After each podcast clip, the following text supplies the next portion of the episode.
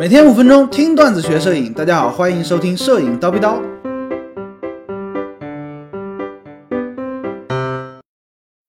增距镜会影响画质吗？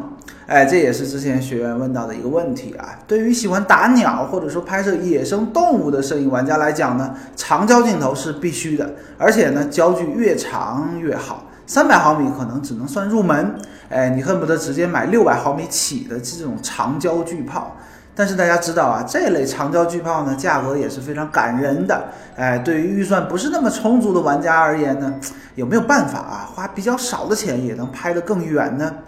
有，哎，有一个附件呢，叫做叫做增距镜，也叫增倍镜啊，都是同一个东西啊。它的目的呢，就是干这个用的。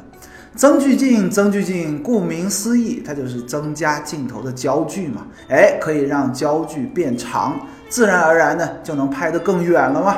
常见的增距镜呢有两种，一点四倍和两倍。什么意思？很很很简单嘛。一点四倍的增距镜呢，这个焦距啊就乘以一点一点四。两百毫米的镜头安上安装上这个一点四呢，就变成了两百八十毫米的镜头了。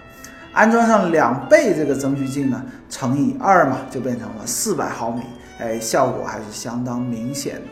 但是呢，这个增距镜啊，哎，焦距增加了，也需要付出一定的代价。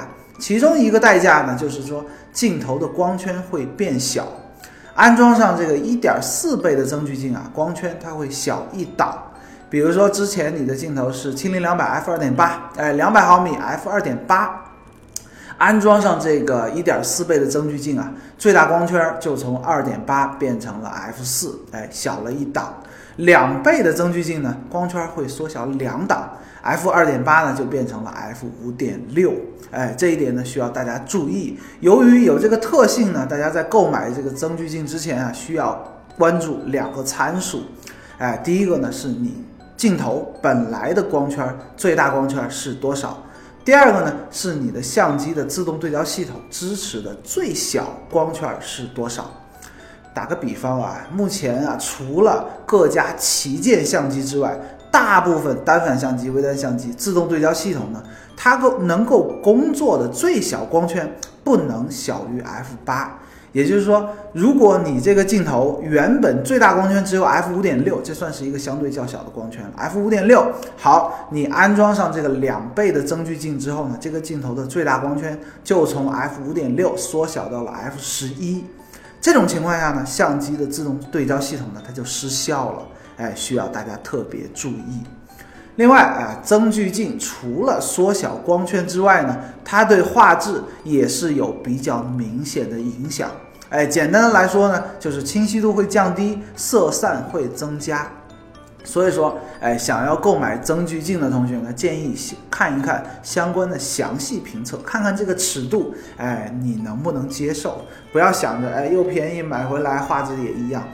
这个有点不现实，对不对啊？最后呢，哎，对于专业打鸟或者说野生动物玩家来说，大家不要忘了另外一个东西，APS-C 的相机，反而高老师是强烈建议的。你看 APS-C 的，比如说七 D 啊，自带一点五倍的增距，一点六倍啊，因为它有一个乘以一个等效焦距系数嘛，光圈不会变小，画质不会变差，你看多好。那些呃说残幅就是渣的同学啊，面壁思过一下啊，在这方面有需求的同学，不妨考虑一下高阶的 APS-C 机型。